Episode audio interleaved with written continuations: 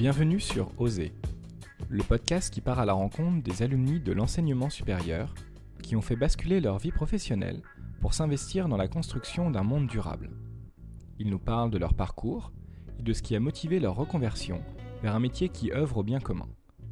Nous évoquons avec eux les francs changements, comment ils ont osé sauter le pas et leurs engagements actuels. Oser est un podcast indépendant qui a vocation à être une source d'inspiration pour ceux qui se questionnent sur leur activité et rêvent d'un autre monde. J'ai besoin de votre soutien pour faire connaître le podcast en le partageant sur vos réseaux et en ajoutant un commentaire sur iTunes. Merci pour votre aide précieuse qui me permet de continuer l'aventure. Et maintenant, place à l'épisode du jour. Repenser le modèle agricole en installant maraîchers, céréaliers, éleveurs et autres producteurs en polyculture afin de faire revivre les sols et accélérer la transition vers une agriculture durable, c'est le pari de Marc et son projet Ferme en Vie. Ingénieur agronome de formation, il veut créer des liens entre les agriculteurs et les néo-ruraux et éviter que les départs à la retraite d'une grande partie de ces agriculteurs dans les 5 ans à venir ne provoquent l'agrandissement des fermes actuelles avec toujours plus de monoculture intensive. Des startups dans le secteur du numérique à l'engagement dans l'agriculture, Marc nous parle de son parcours et de sa vision du secteur. Bonne écoute Bonjour Marc. Bonjour Jean-Philippe. Marc, euh, pour commencer cette émission, est-ce que tu pourrais te présenter en quelques mots? Oui, avec plaisir. Donc, je suis Marc Batty, le fondateur de Ferme en Vie. Et Ferme en Vie, c'est une jeune société qui a pour but d'encourager une agriculture plus respectueuse des hommes et de l'environnement. Et ce qu'on fait pour faire ça, c'est qu'on a à cœur de faire émerger un modèle de, ferme de taille moyenne, taille humaine, je devrais dire, qui soit très diversifié, c'est-à-dire à base de polyculture et de plusieurs élevages, et collaborative en associant plusieurs agriculteurs les uns avec les autres. D'accord, euh, merci pour cette, euh, introduction. Euh, Marc, avant de rentrer dans la question de ce que vous faites avec Ferme en Vie, le projet, est-ce que tu peux nous parler peut-être un petit peu de, de ton parcours, de d'où tu viens, de ce que tu as étudié, ce que tu as fait auparavant? Oui, donc moi j'ai une formation à la base d'ingénieur agronome.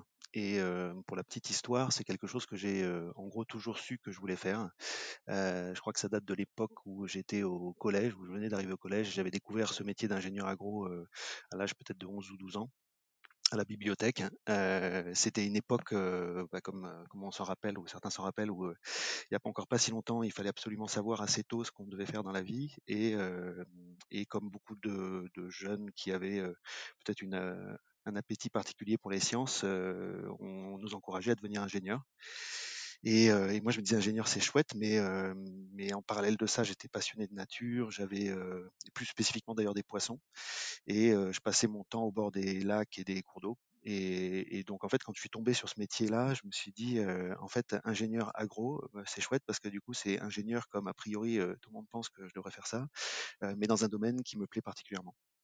Et, de manière assez étrange, ça a guidé tout le reste de mon parcours, puisque ensuite j'ai fait une, prépa bio à Bordeaux, à Montaigne, et intégré une école d'agro qui s'appelait à l'époque l'INAPG et maintenant AgroParisTech, qui est bah, une école d'ingénieurs agronomes, avec la volonté pour moi de, poursuivre dans cette voie où j'allais apprendre et étudier les poissons. Et, et j'ai fait vraiment toute la suite de mes études dans cette, dans cette idée-là, donc avec l'envie de devenir ingénieur en aquaculture, avec des stages en tant qu'ouvrier sur des fermes d'élevage de, de, truites, avec des stages chez des fabricants d'aliments pour poissons à différents endroits en Europe, en Écosse ou en Norvège. et puis ensuite, j'ai fait mon premier, mon premier emploi a été dans une ferme d'élevage de barrettes dorades dans le nord de la France, qui était une grosse PME d'une centaine de personnes. Et, j'ai travaillé sur des choses qui étaient bah, qui, qui m'ont passionné, de l'alimentation des poissons, de la qualité des la qualité des poissons qui sont vendus, et aussi des questions qui, qui vont peut-être boucler avec des sujets qu'on abordera plus tard, mais des sujets éminemment environnementaux, puisque je travaillais sur le, les rejets azotés et donc les pollutions fondamentalement qui étaient issues de l'alimentation l'alimentation des poissons. Et donc déjà à l'époque, ça c'était il y a un peu plus de 20 ans, on se posait la question de comment optimiser l'alimentation pour éviter de polluer les eaux dans la pisciculture. Et donc ça, c'était mon parcours du début. Et après, j'ai complètement changé de voie en 2001 pour, pour parler, pardon, pour partir dans l'informatique. Donc ça, c'est un changement. On en parlera peut-être plus en détail. Mais et, pour finir, j'ai fait une fois que j'avais atteint mon premier but, qui était de travailler dans l'aquaculture, je me suis trouvé une nouvelle carrière qui m'a occupé les, les 18 ou 19 années suivantes de ma vie dans l'informatique. Alors, est-ce que tu peux nous dire un petit peu pourquoi tu es parti dans l'informatique et, peut-être ce que, ce que tu as fait en, un petit peu de particulier dans l'informatique? Oui, bien sûr. en, fait, une fois que j'étais arrivé à, ce, job d'ingénieur en, recherche et développement à Aquacol, j'étais un peu confronté à un problème, c'est que le, métier était, était passionnant sous plein d'aspects, mais j'étais tout jeune, j'avais 22 ans je, me demandais vraiment ce que j'allais pouvoir faire comme carrière à partir du moment où j'étais arrivé dans la peut-être la plus grande entreprise dans ce domaine-là en France, qui euh, était finalement une petite boîte euh, où il y avait, euh, j'avais un chef qui je m'entendais très bien, qui était à peine plus âgé que moi, et je me disais le seul moyen finalement d'évoluer et de continuer à avancer dans cette carrière, ça va être de prendre la place de mon chef ou d'attendre qu'il parte à la retraite, et qui aurait été ma retraite d'ailleurs, puisqu'on n'avait que quelques années d'écart, et du coup je, je, je voyais pas très bien quelles étaient les débouchés.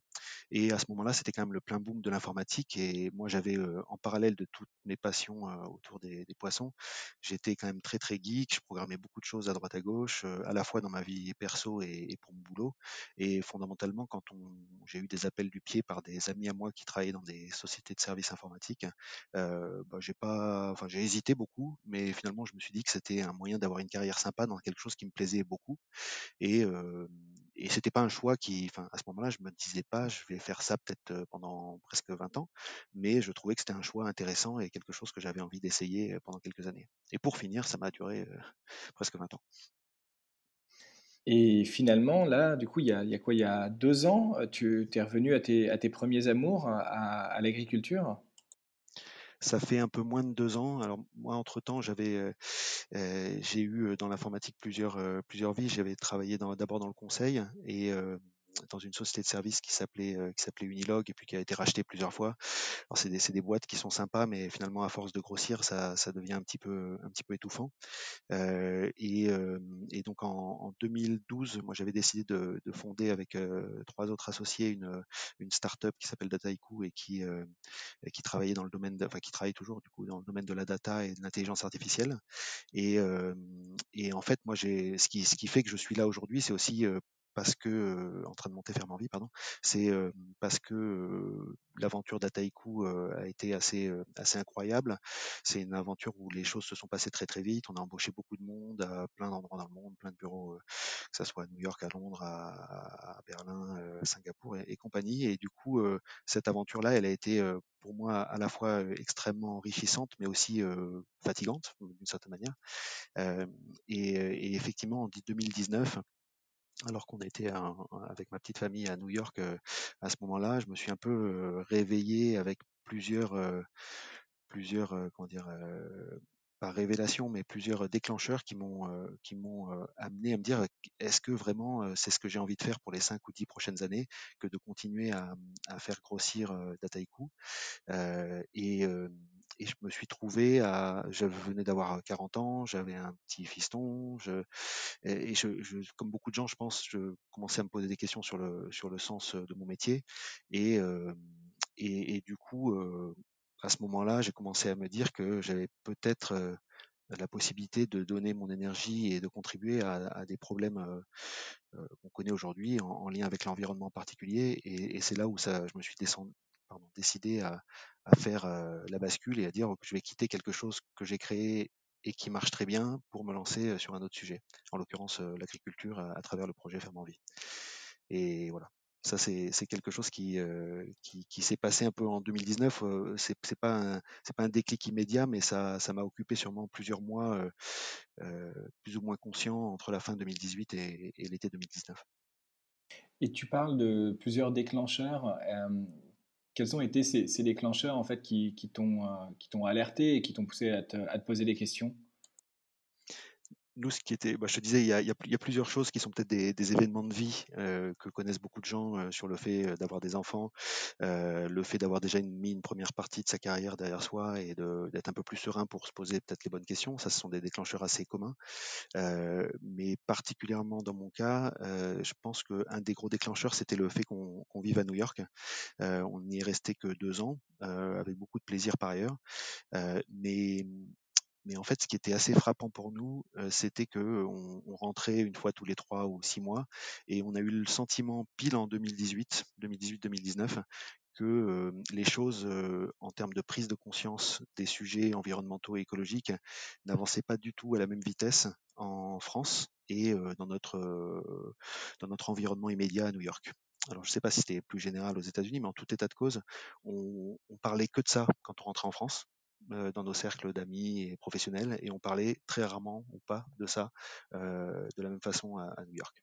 Et, du coup, on avait le, il y avait cette prise de conscience là qui évoluait un peu bizarrement et, comme nous on la vivait pas en direct, c'est-à-dire qu'on se, on se prenait finalement une piqûre de rappel à chaque fois qu'on voyait nos, nos cercles d'amis et, nos connaissances évoluer là-dedans. Tous les trois mois, on, évoluait par, euh, j'allais dire par palier.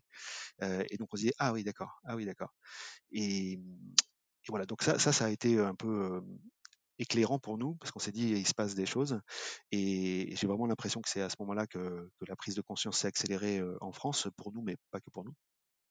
Et l'autre élément déclencheur pour moi, je crois qui m'a vraiment choqué, euh, c'est quand les rapports du GIEC sont sortis. Alors je sais plus si c'est 2018 ou quelque chose comme ça, où pour la première fois de ma vie, euh, je lisais en gros et je comprenais réellement que on, savait à peu près quantifier le temps qu'on avait pour inverser un certain nombre de tendances et notamment nos émissions de gaz à effet de serre. Et ça, moi, je, pense que même en tant qu'ingénieur, j'avais jamais compris qu'on pouvait se dire tiens, on, sait quelle concentration on envoie, quel, volume on envoie tous les ans, on connaît la concentration actuelle, on connaît les concentrations futures, on connaît l'inertie à peu près du système et on commence à voir les conséquences de ça et, et, et donc on est d'une certaine manière capable de modéliser plus finement que ce que j'aurais imaginé ce que ça pourrait donner. Alors avec beaucoup d'incertitudes, mais voilà. Et du coup, ce qui était particulièrement choquant dans ce rapport, je crois, c'est qu'il disait il nous reste 12 ans pour agir, c'est en 2018. Donc ça nous amène en 2030. Et, euh, et à ce moment-là, moi, j'ai vraiment compris que, en gros, euh, c'était pas euh, comme on l'a sûrement, je pense tous un peu égoïstement pensé, le problème de nos petits enfants, mais que c'était notre problème à nous. Quoi et que du coup, quand on a 30 ou 40 ans ou 50 ans en 2020, c'est notre problème à nous et c'est à nous de le résoudre. En tout cas, à nous d'initier la, solution à tout ça. Donc ça, ça a vraiment été un, coup de massue, je pense. Et à partir du moment où tu as eu ouais, ce, coup de massue, que, que tu t'es dit, OK, il faut, faut, faut, faire quelque chose, euh, qu'est-ce qui s'est passé? Tu t'es dit directement, attends, je vais, lâcher mon, job actuel et je vais rentrer en France parce que c'est en France que ça se passe. Euh, comment t'es venu l'idée de, bah, de, revenir à tes, j'allais dire, à tes, premières passions euh, que, sont l'agriculture? Comment s'est fait ce cheminement? Tu as pris du temps sur toi? Tu as réfléchi? Tu, tu... Mmh. Ouais. En fait, c'est évidemment beaucoup moins immédiat que ça. Et, là, je te raconte l'histoire une fois que je l'ai vécue et un peu mieux comprise de mon côté. Mais en fait, c'est un, je pense, c'est un cheminement de près de deux ans où d'abord il y a un peu de, de lassitude dans son dans mon aventure qui était la mienne avant, où je me dis est-ce que c'est vraiment ça que je veux faire, que de faire continuer à grossir une boîte? Moi finalement je me suis rendu compte à ce moment-là que ce que je préférais dans l'aventure, ça avait été de la lancer, de de créer le, concept avec mes associés, de, faire les preuves de marché, d'acquérir les premiers clients. Enfin, tout ça, c'était fondamentalement euh, euh, enthousiasmant.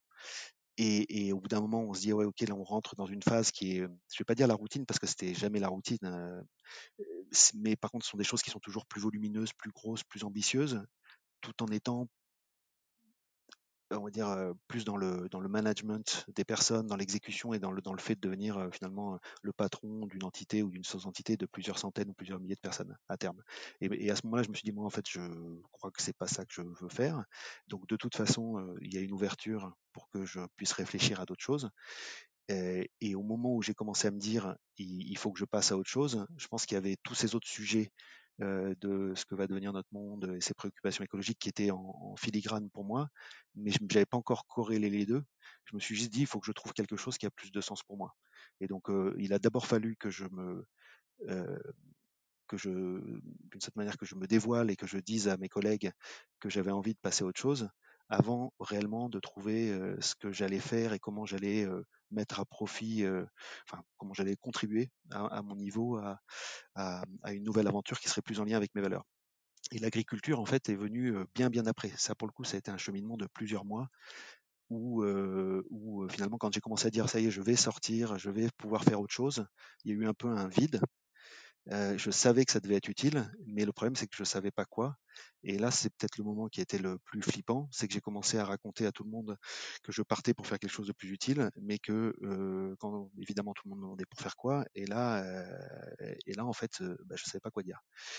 Et, ou en tout cas au début. Alors après, c'est venu assez vite, et puis je pense qu'on a tous l'habitude un peu de, dans nos métiers de, bah, de raconter quelque chose. Mais, mais j'ai fondamentalement été un peu dans le noir pendant quelques semaines ou quelques mois. Et, je pense que la, nature ayant horreur du vide, je me suis trouvé à devoir dire, voilà, maintenant, bah, il y a ce vide à occuper, il y a une volonté d'être utile, qu'est-ce que j'en fais réellement? Et, et, ça, c'est à travers toutes les rencontres que j'ai eues que je suis arrivé finalement rapidement à me rendre compte que l'agriculture, bah, c'était un domaine qui était à la croisée de beaucoup de chemins, qui avait une corrélation beaucoup plus profonde que ce que j'aurais peut-être là aussi réalisé spontanément dans ma vie d'avant, entre bah, le fait de nourrir les gens, le fait de, recréer du lien dans les campagnes, dans les territoires, le fait de toutes les corrélations avec les phénomènes de marché, les délocalisations, enfin tout un tas de choses dont on entend tous les jours parler et on n'arrive pas toujours bien à comprendre les, tenants et les aboutissants de tout ça. Et là, je me suis dit, en fait, l'agriculture, bah, c'est quand même ce qui permet à, tout, le monde en France et de par le monde de subvenir à nos besoins primaires, on va dire, et vitaux. et c'est sûrement le domaine qui a le plus d'impact pour, le, qui a le plus grand potentiel finalement pour être utile. Et à ce propos, fondamentalement, l'agriculture, c'est ce que j'ai étudié, donc la solution était quand même relativement sous mon nez. Et tu, parles de vouloir être utile. C'est vrai que souvent, tu vois, quand on entend les, gens parler de, de, travail, de changement de travail, il y a d'abord une quête de sens. voilà, c'est trouver du sens dans mon travail avant de rechercher une utilité ou un impact pour la société. Et toi, de ce que tu, dis, c'est presque un peu dans, dans l'autre sens que tu l'as vécu. Tu voulais vraiment d'abord te sentir utile avant de retrouver du sens dans ton travail, ou alors c'était même l'utilité qui était le sens? Ouais, peut-être que alors soit c'est une confusion dans ma façon de le penser ou de l'expliquer, mais je le pour moi les deux sont relativement proches, en tout cas dans ma tête. je voulais donner du oui ou alors c'est ce que tu dis, c'est je voulais donner du sens en étant utile. pour moi, donner du sens à mon métier, c'était être fondamentalement utile en participant à résoudre des problèmes fondamentaux dans le monde qui nous entoure. Et du coup, ça, ces, problèmes-là, on n'en manque pas, hein, malheureusement.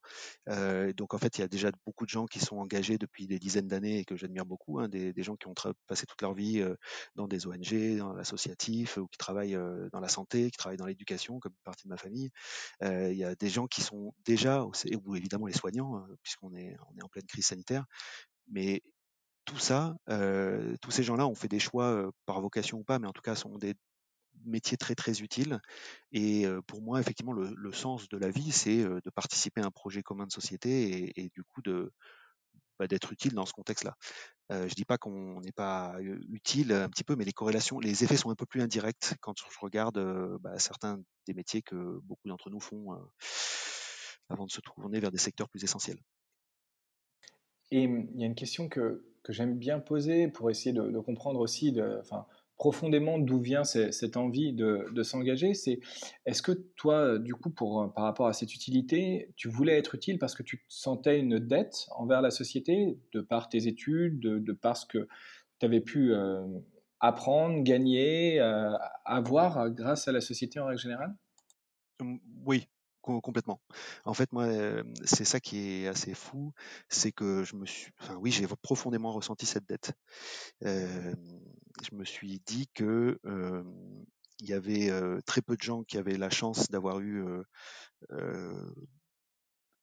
une vie professionnelle pour parler que de ça, mais même personnelle qui, qui, qui m'est apporté autant. Et donc professionnellement, le fait d'avoir toujours été, toujours eu la possibilité de trouver des emplois satisfaisants, intéressants, le fait de pouvoir changer de carrière déjà plusieurs fois, le fait de ensuite d'avoir une aventure en une start-up, tout le monde en parle, mais finalement il y en a aussi plein qui marchent pas si bien que ça. Et donc le fait d'être en plus dans une start-up qui finalement se passe très bien, qui a beaucoup de succès, que tout le monde reconnaît, bah à bout d'un moment, pour moi, c'est devenu très très difficile de me dire que je continuais. Donc, quand je te disais tout à l'heure, j'avais pas envie de devenir patron d'une boîte de plusieurs milliers de personnes, c'est surtout parce que je n'arrivais pas à me dire que c'était là que je, effectivement, que je serais utile et que si des gens comme moi, avec ce niveau de réussite, ne, ne se mettaient pas en risque pour faire autre chose, bah, c'était quand même pas très sympa pour, le, pour les autres parce que voilà. Bah, donc c'était profondément un sentiment de dette, de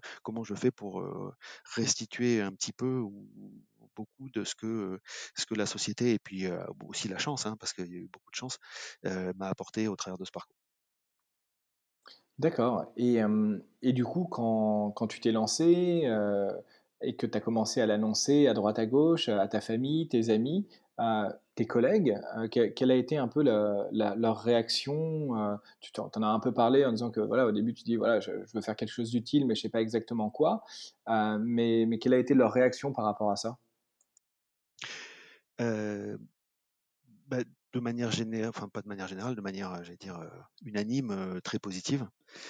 je pense qu'on sous-estime souvent nos proches et nos collègues en pensant qu'ils vont nous juger. S'il y a bien un domaine où pas grand monde va nous juger, c'est quand on dit qu'on veut se rendre utile. Donc en fait, moi j'ai vraiment douté. Le, principal frein à mon à, cette, à ce mouvement ou ce, cette transition, ça a été ma peur plus que vis-à-vis de mes associés qui étaient des partenaires et donc avec qui je pensais que je pouvais tout à fait expliquer ça, plus, plus envers mes, les salariés et donc toutes les personnes que j'avais contribué à recruter, avec lesquelles j'avais travaillé, avec lesquelles on avait développé Dataiku. Ça, c'était le, plus dur, c'était d'annoncer à ces gens-là parce que j'avais un peu un sentiment qui qu'on connaît, qui est assez fréquent en France quand on quitte un job, qui est euh, sentiment de trahison. On a l'impression d'abandonner sa famille, euh, qui est beaucoup moins présent aux, États-Unis d'ailleurs. Et, du coup, euh, quand on leur dit ça, on, se dit qu'est-ce qu'ils vont penser? Alors, Marc il m'a fait venir, il m'a dit que c'était une belle aventure, puis maintenant lui il s'en va. Qu'est-ce qui, enfin pourquoi? Qu'est-ce qui se passe? Est-ce que ça va mal? Après, quand on est fondateur d'une boîte, il y a aussi quelque chose. les gens on se demande est-ce que les gens vont penser que je me suis fait virer? Est-ce que est-ce qu'il y a quelque chose qui qui tourne pas rond? Donc il y a toutes ces choses-là qui tournaient dans ma tête et où je me disais comment les gens vont le prendre? Et, donc finalement quand j'ai expliqué juste très simplement et très sincèrement pourquoi je le faisais, bah finalement les gens ils comprennent très bien moi, je et puis alors, je veux pas parler de la famille, mais la famille, c'était encore plus simple parce que ils m'ont toujours soutenu et j'ai déjà fait plusieurs changements assez radicaux finalement et, ils savent que, je sais ce que je fais, donc ça pose pas de problème. Et aujourd'hui, dans, ta vie actuelle par rapport à, à, ta vie quand tu étais à, New York, il y, y, a des choses qui, qui ont changé? Des choses qui ont changé, tu, tu penses plutôt par rapport à ton mode de vie, ton train de vie, euh, ton confort financier ou matériel? Oui, alors bah, le, ce qui a beaucoup changé, euh, c'est qu'on a pris euh, énormément de résolutions aussi d'un point de vue habitude de vie. En même moment qu'on est rentré de New York effectivement et qu'on a commencé à, à, réfléchir à toutes ces questions-là. Donc ce type de ce choix-là a eu aussi des conséquences sur notre mode de vie bon, après, j'allais te dire, on a, on a pris des résolutions pour voyager un petit peu moins, même si on n'était pas des très grands voyageurs. c'est sûr que cette année, de toute façon, je pense que bah, par la force des choses, tout le monde, de toute façon, voyage moins. Donc c'est pas forcément c'est pas forcément une prouesse de notre côté, mais on a effectivement on a décidé de prendre beaucoup moins l'avion. On, fait très attention à ce qu'on consomme. On consomme beaucoup beaucoup de seconde main. Bon, ça, c'est des choses qu'on faisait déjà pas mal avant, mais, mais sur lesquelles on est devenu un peu plus rigoureux, voire beaucoup plus rigoureux. Euh, donc oui, il y a, y, a, y a, pas mal d'habitudes. On est, on est très très focalisé sur la consommation responsable et toujours trouver des alternatives peut acheter, peut acheter et quand on achète, peut acheter neuf. Ça, c'est vraiment des choses qui ont beaucoup changé pour nous. Et faire attention à nos, voyages. Ça, ça fait déjà pas mal de, petits changements. Oui, en effet. Et alors, je te, je te, posais cette question un peu aussi euh, en, introduction d'une question que, je pose euh, en ce moment sur euh, le fait de renoncer. Est-ce que toi, tu as eu l'impression de renoncer à des choses en quittant, j'allais dire, ton, ton statut ou ton, mode de vie d'avant par rapport à, aujourd'hui? D'un point de vue professionnel, absolument pas. Parce que c'est un choix tellement réfléchi. D'un point de vue personnel, je je peux pas dire que c'est toujours si évident que ça.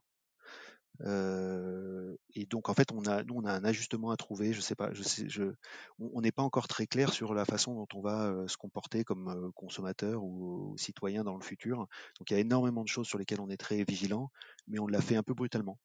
Du coup, c'est pas c'est pas si facile que ça. On se demande quand est-ce qu'on sera partant pour faire un ou quand est-ce qu'on s'acceptera de faire un, voyage un peu plus long que qu'en train ou en voiture en France. c'est des choses qui sont pas claires pour nous. Et, je, enfin, pour en parler autour de moi, je sais que c'est assez fréquent, c'est-à-dire que quand on commence à se mettre dans ce type de résolution, on se donne beaucoup d'objectifs, on, est assez ambitieux, mais euh, mais il faut effectivement pas que ça soit un sacrifice non plus, euh, parce que sinon c'est contre-productif et euh, et aussi on se fait assez vite juger par les autres. donc donc voilà, il faut va falloir qu'on trouve un bon équilibre, mais ça n'empêchera pas notre détermination à aller dans ce sens. Et si on parle un peu de, de Ferme en Vie maintenant, euh, tu, nous as expliqué assez brièvement en, quoi consistait le projet. Euh, est-ce que tu peux nous, parler un petit peu de, enfin, du concept, de l'idée, de pourquoi est-ce que c'est important en fait de, euh, de, de, donner vie à, des fermes qui sont plus petites, à taille plus humaine, sur des polycultures et pas de la monoculture? Oui, bah, on, voit à l'heure actuelle je pense en, tous en tant que citoyen ou consommateur et puis en tant que lecteur des journaux ou, ou spectateur de la télé, euh, toutes les dérives dans lesquelles euh, malheureusement l'agriculture euh, euh depuis euh, le sortir de la Seconde Guerre mondiale s'est enferrée.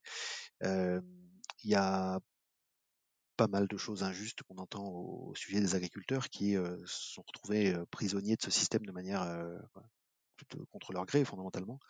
mais on est arrivé à un stade où effectivement on est sur une agriculture de plus en plus industrielle, sur des surfaces de plus en plus grandes, historiquement liées à, la recherche d'économies d'échelle et la capacité à, bah, d'une certaine manière, à, mécaniser de plus en plus pour nourrir. Il faut, se rappeler quand même que c'était nourrir les populations, notamment en sortie de guerre. Donc il y avait, il y, a, des choses qui sont fondamentalement logiques dans le modèle qu'on connaît aujourd'hui. Et, et, maintenant, en fait, bah, qu'est-ce qu'on a comme on a tous les scandales liés à l'utilisation des produits phyto, on a les conditions de vie des agriculteurs qui sont quand même dans un souvent dans un isolement assez fort et qui sont pas reconnus par les consommateurs. Donc il y a un, un, un gap, enfin pas un gap, pardon, un fossé, un fossé qui est en train de se creuser entre entre le monde agricole et les consommateurs, alors qu'en fait euh, bah faut être honnête, hein, les, les, agriculteurs produisent ce qu'on consomme et vice versa quoi.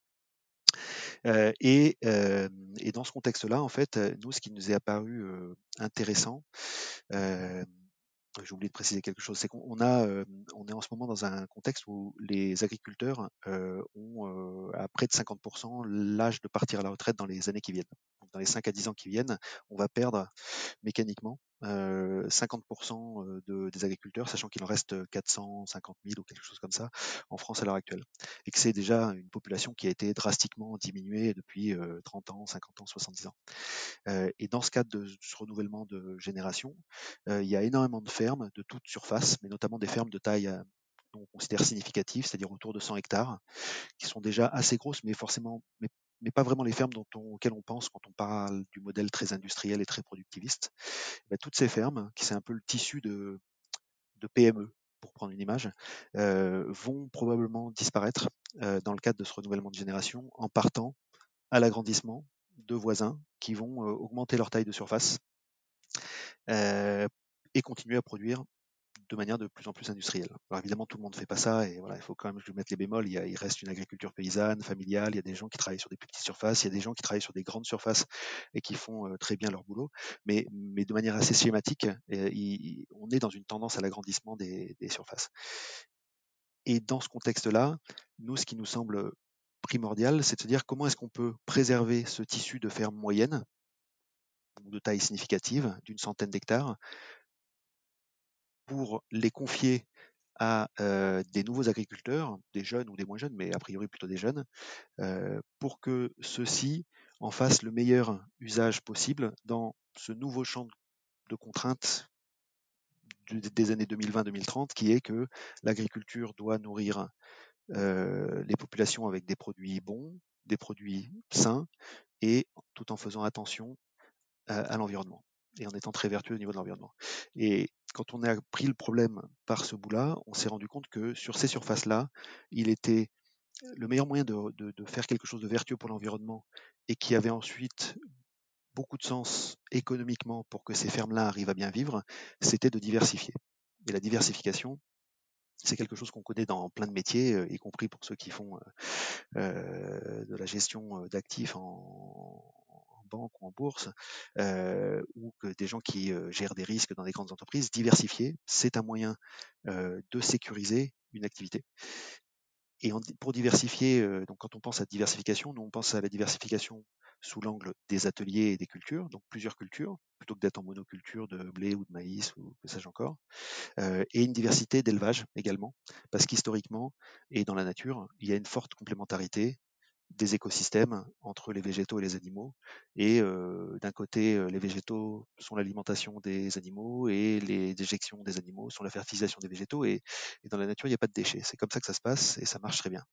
Et donc notre ambition, nous, c'est sur ces fermes-là de recréer des fermes de polyculture de poly et polyélevage, donc avec 4, 5, 6 ateliers différents, du maraîchage, des cultures, des ateliers de, par exemple, volailles, des ateliers de vaches laitières, voilà, différentes productions qui ne seront pas partout les mêmes, évidemment, et qui vont être étudiées et pensées pour bien se compléter et pour faire en sorte qu'à l'échelle de cette ferme-là, il y ait un maximum de synergie au sens agronomique, au sens écosystémique, et que parce que tout ça se passe bien et, que c'est conduit de manière intelligente et performante, l'environnement s'en porte mieux, mais que les agriculteurs aussi et surtout puissent en vivre correctement.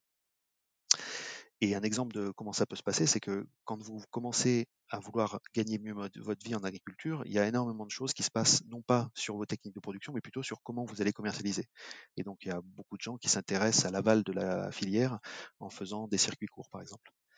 Et, nous, notre présupposé, c'est de dire pour que ces circuits courts ou même la vente directe à la ferme puissent s'exprimer euh, à plein, j'allais dire, euh, il faut que les agriculteurs sur leur ferme puissent proposer non pas un ou deux produits spécialisés, même si c'est déjà bien, euh, mais plutôt une gamme de produits très large. Et donc, si vous faites, en plus de vos fruits et légumes, des œufs, un peu de lait, des yaourts, du fromage et peut-être même un poulet, et bien du coup, euh, les gens qui viennent sur votre ferme ou qui viennent sur votre stand au marché, ils ont la capacité, euh, ils vous reconnaissent comme quelqu'un qui a une agriculture à la fois intéressante, mais aussi ils, font leurs courses plus facilement.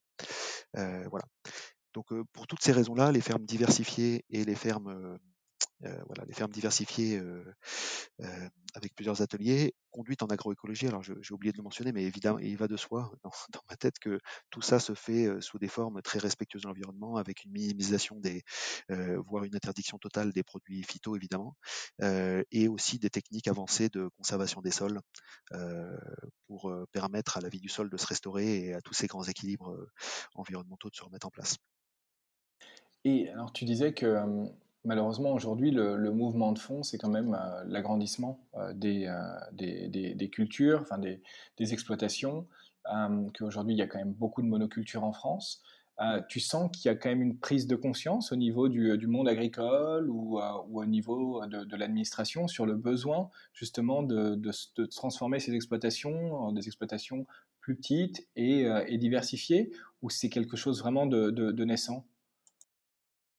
Ça, c'est dur à dire parce qu'on n'a pas rencontré tout le monde dans toutes les régions ou tous les départements et qu'il y a des, sûrement des fortes disparités locales.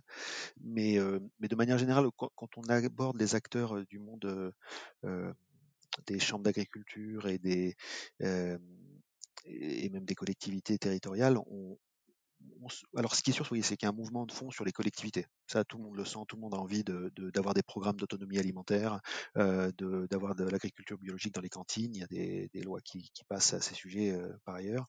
Donc ça, c'est un mouvement de fond. Euh, sur le sur le les acteurs de l'agriculture, en fait, il y a énormément de filières qui disparaissent. Donc, nous, quand on leur parle, on voit bien qu'ils sont, eux, en premier, désabusés de leur difficulté à trouver des gens motivés pour s'installer, à installer des jeunes, à faire financer les, fermes, des métiers qui disparaissent complètement parce qu'ils sont éprouvants et qui intéressent de moins en moins les jeunes, comme d'être éleveur, parce qu'éleveur c'est une contrainte, il y a des astreintes, c'est difficile. Donc, on est peut-être que tout le monde n'est pas d'accord sur les solutions exactes à mettre en place, mais sur la disparition du métier d'agriculteur et ou d'une partie des métiers d'agriculture, le constat, il est en train de se faire et les gens, ils n'ont pas envie de laisser faire ça. Donc, les, les, institutions en place, je pense, au moins pour une partie, ont envie de recréer de l'emploi, ont envie que les campagnes soient vivantes et, pas qu'on termine avec des exploitations de 10 000 hectares. bon, si quand même, ça serait possible, mais, voilà. Je, je, pense que ce mouvement, il est en train de converger. Et après, nous, c'est ce qu'on souhaite. Hein, après, on n'est pas dupe. Hein. On sait qu'il y a aussi plein de gens qui ne seront pas d'accord avec ces constats et que on est dans un univers qui, somme toute, est assez politique. Donc, voilà. mais, mais, la prise de conscience, elle est, elle est, elle est finalement plus large que celle que j'aurais cru. Alors, si, si, je simplifie un peu aussi des, tendances qu'on peut voir, aujourd'hui, on voit qu'on a un chômage structurel en France. Ça fait des années et des années. Euh, on nous explique que c'est aussi lié en fait euh, aux problématiques énergétiques. Euh, L'AIE, l'Agence internationale pour l'énergie, nous explique que d'ici quelques années, il va y avoir deux tiers des approvisionnements en pétrole de l'Europe qui, vont être sous contrainte. on va avoir vraisemblablement besoin de plus en plus de, de main-d'œuvre donc dans le monde agricole est-ce que, est que toi, tu vois vraiment ça comme des métiers d'avenir? Est-ce que ce n'est pas des formations qu'il faudrait pousser? Et, se dire, en fait, c'est là-dessus qu'il faut investir aujourd'hui. Bah, c'est le oui oui on est on est complètement d'accord avec ce constat et c'est typiquement pour ces raisons-là que que nous on pousse des projets comme comme Ferme Envie au sein de Fermenville, j'ai parlé de la diversification, mais du coup, il y a, sa conséquence humaine qui est inhérente, qui est pour diversifier sur des surfaces comme ça, ça veut dire que comme tout le monde ne peut pas être capable d'être à la fois éleveur laitier, céréalier, maraîcher et, je sais pas moi, fromager ou, paysan boulanger, pour avoir cette diversité sur une ferme, on n'a pas d'autre choix, et c'est tant mieux, que d'associer au travail plusieurs personnes je ne vais même pas dire agriculteur parce que c'est aussi tout un ensemble de métiers de la transformation, de la commercialisation qui ensuite prennent le relais, mais donc de, oui, d'artisans, d'agriculteurs, des gens qui vont travailler au service de cette chaîne alimentaire.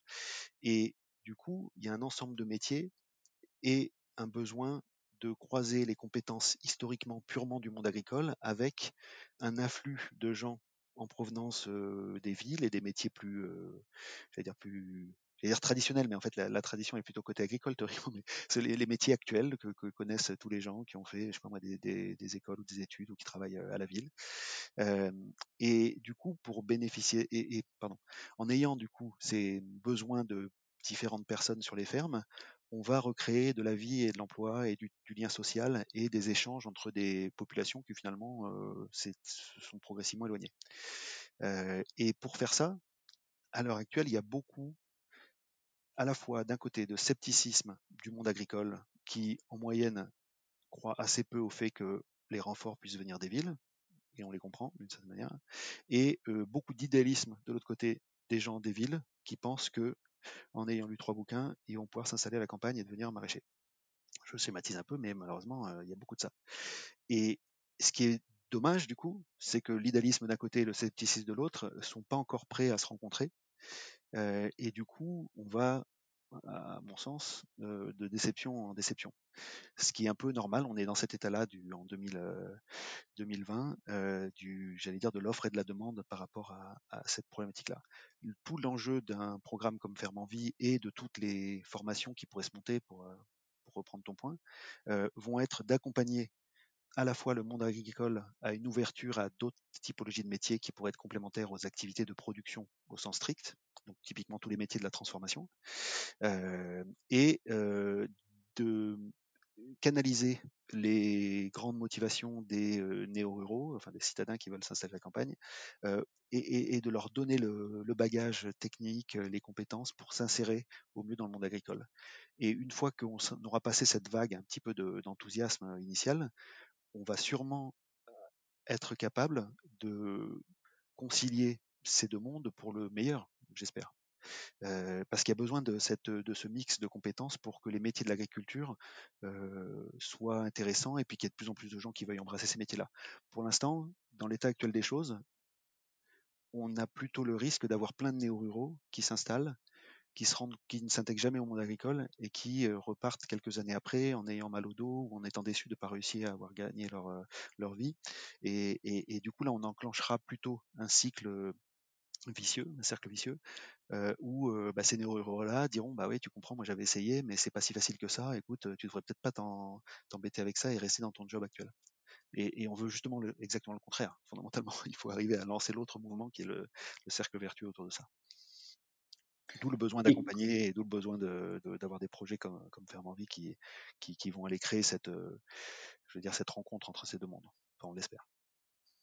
Et comment est-ce que tu vois l'avenir avec Ferme Envie, justement là, Comment ça se profile sur les, sur les prochaines années?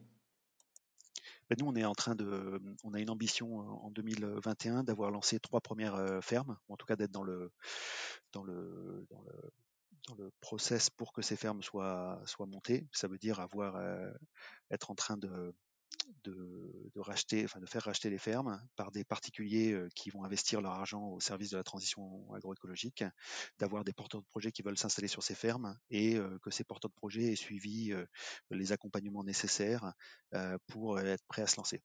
Et donc l'ambition c'est d'en faire trois en 2021, probablement une dizaine ou une quinzaine en 2022, et ensuite euh, le plus rapidement possible d'avoir un, une fois qu'on aura affiné ce modèle-là et que qu'on aura prouvé qu'il y a à la fois un intérêt pour les porteurs de projets de de s'installer sur ce type de, ferme et pour les particuliers de, bah de, prêter de l'argent à, ces fermiers pour se lancer dans l'aventure. Une fois qu'on aura fait ça, on espère faire plusieurs dizaines, voire peut-être une centaine de fermes à horizon 5 ans par an, ce qui représentera des surfaces non négligeables, hein, 100 fermes par an, si c'est 100 hectares en moyenne, ça fait 10 000 hectares. Donc ça commence à avoir de l'impact. Et, et, voilà, et pour faire tout ça, nous, on est dans un, moment de notre activité où on a deux, j'allais dire deux principaux types euh, d'activités. On travaille sur le terrain énormément pour rencontrer les porteurs de projets, rencontrer les agriculteurs qui veulent transmettre leurs fermes, rencontrer des particuliers qui veulent investir. Donc ça, ça fait beaucoup beaucoup de travail sur différents euh, différents types de personnes. Et c'est un travail éminemment de, terrain. Et de l'autre côté, on est en train de créer une plateforme digitale qui permettra à tous ces acteurs, dans un futur très proche, de se rencontrer pour être capable de faire émerger ces projets encore plus facilement et donc d'avoir des gens qui investissent via la plateforme, des gens qui transmettent via la plateforme, des porteurs de projets qui qui, euh, qui s'inspirent dans un premier temps, qui s'éduquent, qui passent à l'action, qui se forment et, qui un jour s'installent euh, grâce aux, aux fermes fermantes. Marc, on arrive à la fin de cet entretien et euh, j'ai une dernière question euh, concernant un conseil ou un message que, euh, que tu voudrais faire passer, et peut-être notamment aux, gens qui, travaillaient comme toi dans, le digital avant. Qu'est-ce que tu aimerais leur dire aujourd'hui ou, ou, leur conseiller? Ben, En fait, de manière générale, moi j'ai depuis plusieurs, comme j'ai fait plusieurs changements de carrière dans ma vie, et même le premier qui avait été peut-être le plus structurant pour moi pour me rendre compte que c'était possible, passer de l'aquaculture à l'informatique, c'était quand même pas tout à fait la même, même type de métier. Euh, je me, je pense qu'il y a quand même énormément de gens qui sont dans des situations finalement où les choses vont plutôt bien, c'est-à-dire qui ont déjà des salaires assez confortables, qui ont une belle expérience, qui sont des gens doués, créatifs, et, il y a énormément, alors il y a peut-être un syndrome un peu français là-dessus, mais énormément de gens qui se sous-estiment et qui pensent qu'ils ne seront pas capables de passer à l'action. Et, et, surtout, moi quand je regarde dans mes cercles d'amis ou de proches, il y a quand même énormément de gens qui sont malheureux et en quête de sens à l'heure actuelle à tout cela. Moi j'ai envie de dire, lancez-vous parce que en fait la solution elle est vous l'avez elle est entre vos mains. Le sens il est pas il y a 5 10 ans je trouve que c'était dur parce qu'on plein de gens ne comprenaient pas ça veut dire quoi donner du sens à son à son métier ou à sa vie. À l'heure actuelle je crois que c'est assez clair. C'est assez facile de voir dans quel type de secteur on peut travailler pour donner du sens et donc à partir du moment où on est un petit peu confortable dans sa vie je pense que c'est assez facile de, se lancer et donc il faut, juste avoir ce déclic là. Donc voilà, je pense que ton podcast c'est aussi un moyen pour ces gens-là d'avoir des, déclics et j'ai envie de leur dire de le faire parce que finalement le risque, moi je me suis toujours demandé qu'est-ce qui allait se passer si je foirais lamentablement une aventure ou, après un changement et je me suis toujours, j'ai toujours arbitré cette question en me disant dans deux ans est-ce que je pourrais retrouver un job si j'ai complètement foiré? Et en fait, à l'âge de 22 ans, je m'étais dit oui. Ensuite, quand je suis parti en année sabbatique, je m'étais en 2007, je m'étais dit oui. Quand j'ai lancé Dateco, je me suis dit oui. Et là, quand je lance Faire Envie, je me dis oui. Donc en gros, si je peux retrouver un job dans les deux ans, bah il y a juste aucune raison de pas lancer l'aventure. Et, bon, ça durera peut-être pas toujours, mais en tout cas, tant que je peux répondre à cette question par l'affirmative, il y a, y a juste aucune raison. Et j'encourage tout le monde à se poser cette question-là. Marc, merci beaucoup euh, pour, euh, pour ton témoignage et euh, bah, je te souhaite bon courage avec Ferme en Vie. C'est un très très beau projet que, que, je suivrai avec grand plaisir et je te dis à très bientôt. Merci Jean-Philippe, à très bientôt.